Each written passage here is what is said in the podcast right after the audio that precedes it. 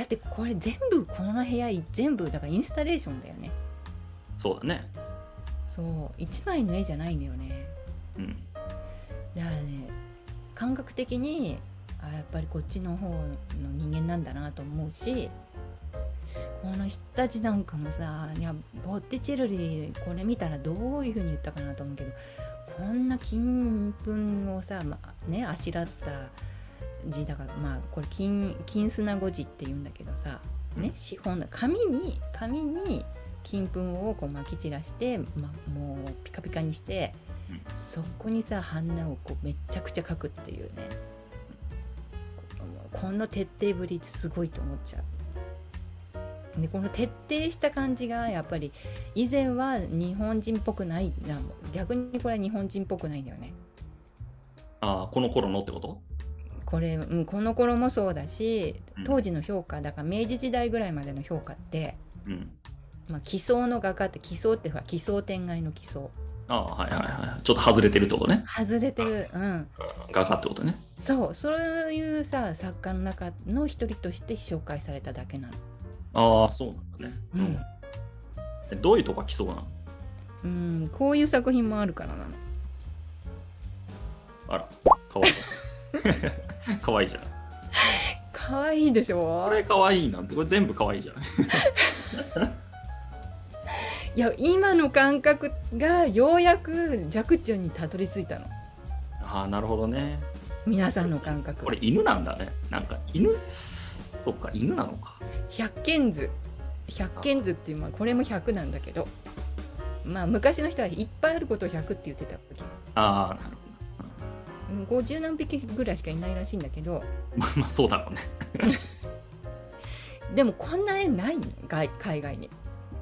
あこんな絵をね堂々とね絵ですって表現するなんていうことないなるほどね。これあれだよね。なんか 101, 101匹ワンちゃんみたいな感じだよね。なんかパッと見101ね匹ワンちゃんこれをね参考にしたのかっていう。さ わかんないけど。でも走りだよねそれの。だって確実にでもさこのこの気持ちの裏にはさすごいもう純粋に犬大好きっていう気持ちが全部出てるじゃん。いやそうだよね。いやほんとそう思う。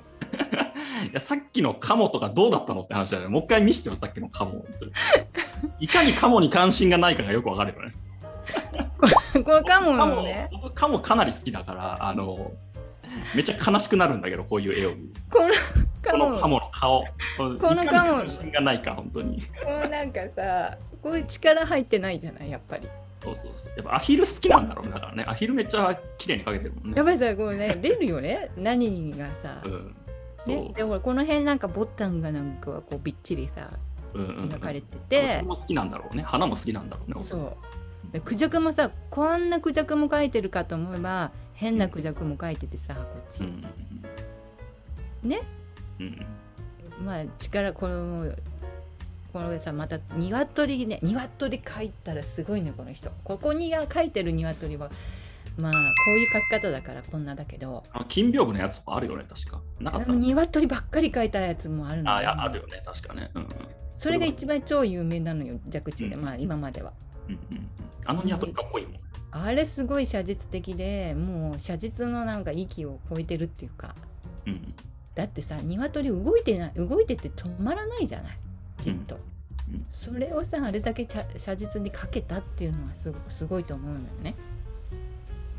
うんだからさまあすごい天才的な表現技術を持ってたと思うんだけどもそうでない絵もあるわけようん。犬はさ写実的に描かないんでさこれななんなそうのかな？だよね。ま漫画っぽいよねそっちはねどっちかっていうとね。そうそう。でいや日本人ね結構ね漫画の世界持ってるわけよ昔から。っていうか、うん。漫画ってもともと日本のあ、ま、絵巻物の中にあってちょっとこうおどけたさ鳥獣戯画ってあるけどそのなんていうのかな動物が人間っぽく表現されたりさうんうんうん。だから相撲を取ってるさウサギとかさああはいはいはい。カエルとか出てくるじゃない。そうだね。ああいうさ世界日本人もう特有の世界なわけ。よ。うん。もっと。なんかこの擬人法っていうかさその動物と人間の境がないのよ。うんうんこれってねギリシャにも近いものがあってこれ半身半馬っていうかほら半半身人間でうん。はいはいはい。ケンタウロスとかね。はいそうそうそうケンタウロスとかが出てくるの、まあ、ギリシャと日本ってすごい似てるとこあるよねうんうん。そうそうそうだからそういう意味ではギリシャ美術とこの日本美術のがクロスするような世界が、うん、なんかこうあるあるなと感じるしそのだからこの動物を描くっていうかさ動物を神様のようにさ描くっていうかうん。うん、なんかものすごく愛してるし尊敬してたり、うんこのかけがえのないこう存在としてこうまあ描く、そうだね。うん、まあだってキリスト教はあれだからね。だって神様、人、その他だから、うん、動物ってその他で、要するにその道具みたいなもんなんだよね、扱いとして。キリスト教の世界観では。うん。そうなのよ日本はそんなんないからね。むしろ八百万万の神で、なんかむしろ動物にも神様がいるみたいなね。そうそうそうそうそうだからさなんかこの表現がさ人間っぽかったり目目つきがさ なんかいろんなことを物語ってたりねそうだね。昔あー、これどうなんだろうね。昔の犬こんな顔してたのかなもしかし。しててない してないのかなないや、今品種改良とかいろいろあるからさ、昔はもっと芋っぽい顔してたのかなと。違うこんなまあチンみたいなものを描いてるんだと思うんだけど。違うの。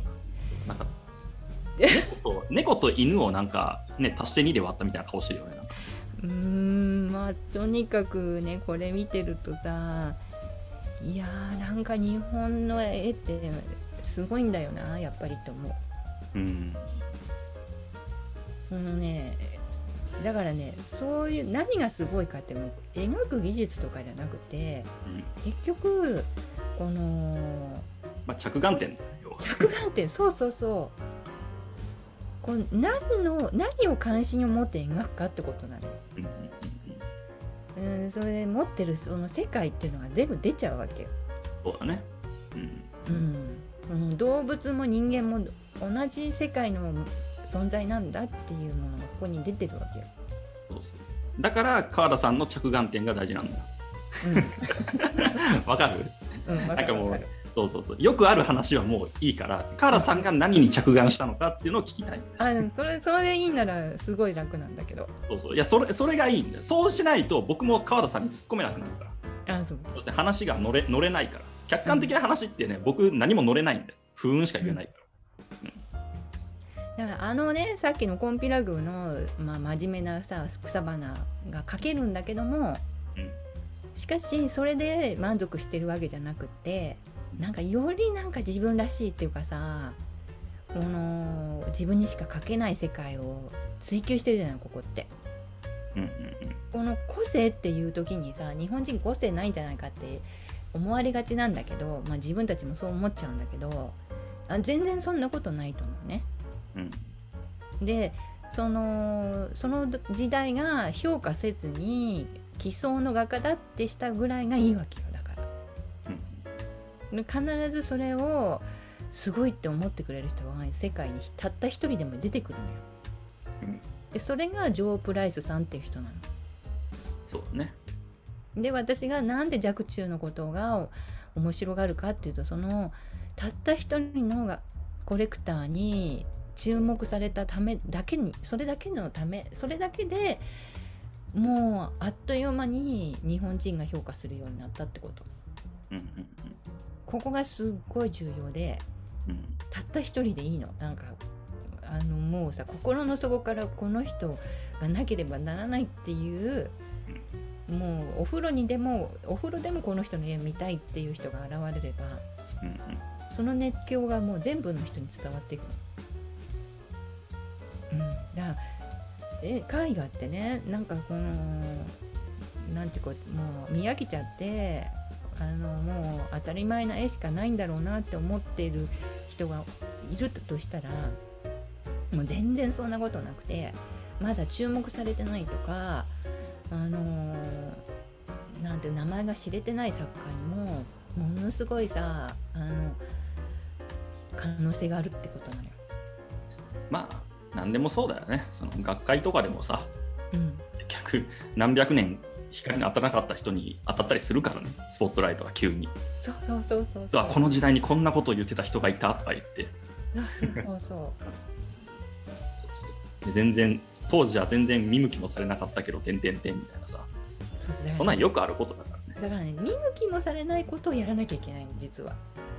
まあアートってそういうことだよね結局ね、うん見向きもされないってことはまあその当時の常識から外れていたいだとか、うん。その当時の価値観から全く外れていたいだとか、っていうことだからそれはまあなんか時代を超えてるんだろうねだからねそういうの。だからそのね価値観が実は100年これさもう300年あじゃあ300年は経ってないのか。200年は経っちゃったわけよ。220年、うん。死んでから、うん。それでようやくみんながさ絶賛するようになったっていうね。200年か経つから、うん、全然今ね評価されないとか見向きもされないってねもう自信持った方がいいと思って私。うんまあ、それもなんかまあ二通りあるんだけどね。勘違いしちゃってねそう。本当につまんなくて評価されないのとすごすぎて評価されないのはもう全然違うからね。まあ微妙なんだけどね。そのラインを間違える人が多分結構いて危ないなって思うのはある危ない？あるけど、うん、でもまあその評価されないっていうこと自体をまあそこまで気にする必要はないのかなっていうのはねこれで勇気もらえるよね。くよくよすることないしあの自滅する必要はないわけ。自分でもうダメなんだと思っちゃうっていうのは一番良くなくてやっぱりこ自分でこのこれしか書けないんだって思ったらもうそれでいいのなんかさうまくなろうとかさ人のようになろうとかさそんなこと全然必要ないのアートの場合は。うん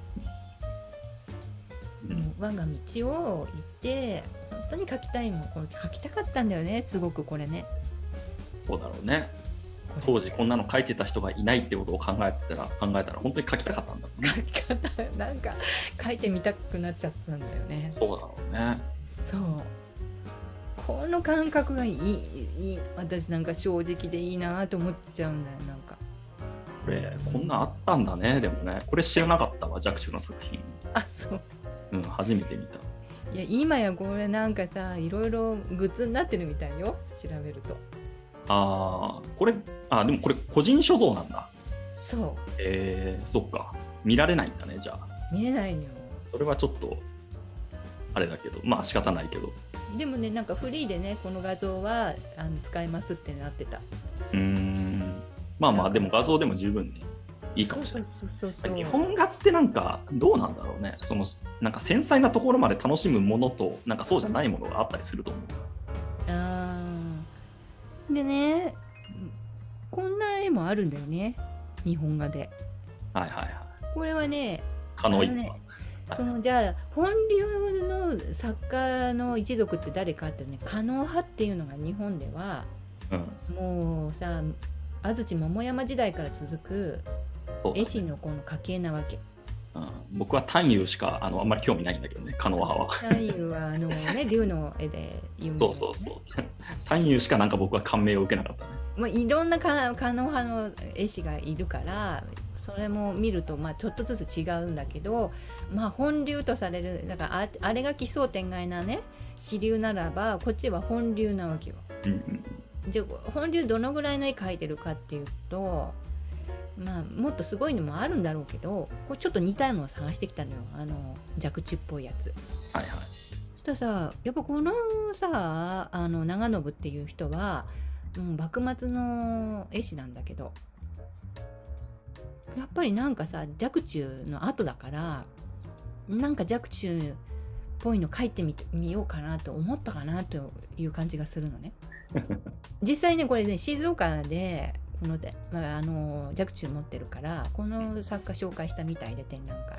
うんそういう展覧会があったんだけど要するにまあ幕末のちょっとこの知られてない絵師を紹介するような、はいうん、これでこれ鳥みんな可愛いよね。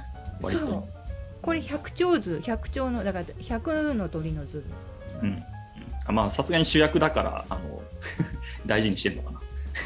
それでさあんまりふまあちょっとこうおどけたような顔のはいる。その白い白いなんか縦長のやつ。それなんだろうねそれ。これなんかねあれじゃない？袋みたいなもんじゃないかな。かな。なんかパッと見テディベアみたいに見えるけど 可愛いなって思うけど。わ可愛い。なんかこれ印象的でね一度見ると忘れられないやっぱりこれ。うんでも鳥もよく綺麗にね書いてありますこれは本当に。赤赤色の鳥とかいるもんね。そうそうそうそうこういうね。それね。インコみたいなのかもしれないけど、こういうね赤い鳥とかうん。紫色っぽいさとかね。なんかここにもなんかいるんだよね鳥黄が色いやつよね。うん本当に。ほらここれはさっきのね。うんああカモかカモがね。ななんかうんそうだな。この頃 この頃のカモみんなこんな顔してんのかな。あんま可愛くない。まああんまり可愛い顔してないねこれね。可愛い顔してない、うん。うん。だからさなんていうかさこっちのあの若冲の犬に対するさ思い入れを比べた時ちょっとこっちの方が冷めてるよねなんかねうん。だからまあ装飾的な感じがするじゃんこの絵って。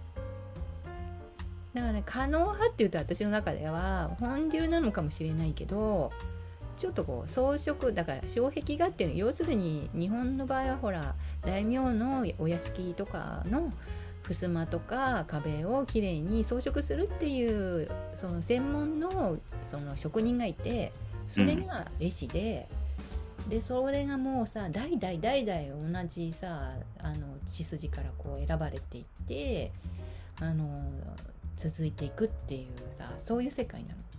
うんうん。でこれに対等対抗しようとしていろんな作家が挑んでいるんだけどね。でもまあその中に長谷川東博っていう人がいて私はそのそっちの方が好きなんだけど、紅白ね。はいはい。うん。でまあ、次回は東博ぐらいから紹介しようかなと思ってるんですが、はい。まあ、今回はこのアート百科っていうことでちょっとそれにちなんだ作品を紹介してみました。はい。これ全然紹介が逆になっちゃうけども、はい、今回からアート百科っていう、ね、コンセプトというか あの名前を変えて改めようということになりました、はい、どうもカーラさんがあの凡人という言葉が嫌いらしいので。なんか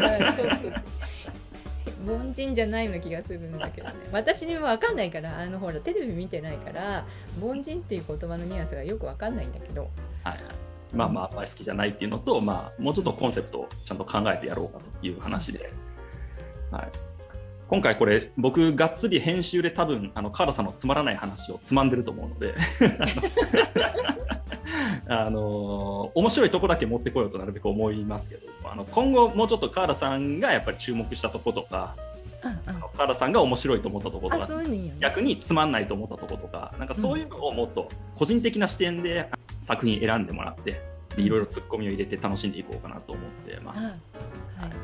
カールさんも僕もですけどのノートで記事を書いたりとかしてるんでそれのリンクを概要欄に今貼り付けてるので、またよかったらそっちも見てください。はい。い。よいよ僕もちょっとちょっとずつ動き始めてるので、ね面白いの書いてたね。